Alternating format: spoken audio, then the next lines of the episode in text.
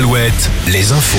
Présenté par Marie Piriou, bonjour. Bonjour Arnaud, bonjour à tous. La météo avec un ciel partagé entre nuages et périodes ensoleillées ce dimanche.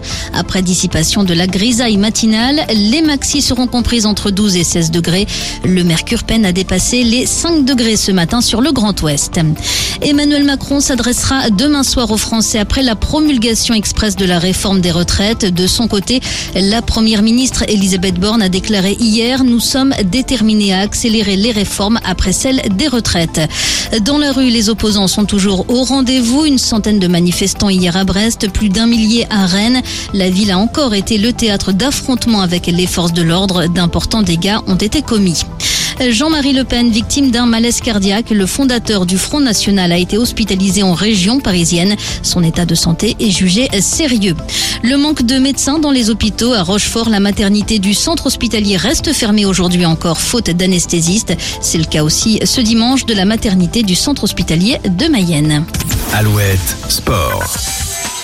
Le Paris Saint-Germain, plus que jamais leader de la Ligue 1 de foot. Les Parisiens ont largement battu leur dauphin Lens, 3 buts à 1, et comptent désormais 9 points d'avance à 7 journées de la fin du championnat. On notera aussi la victoire écrasante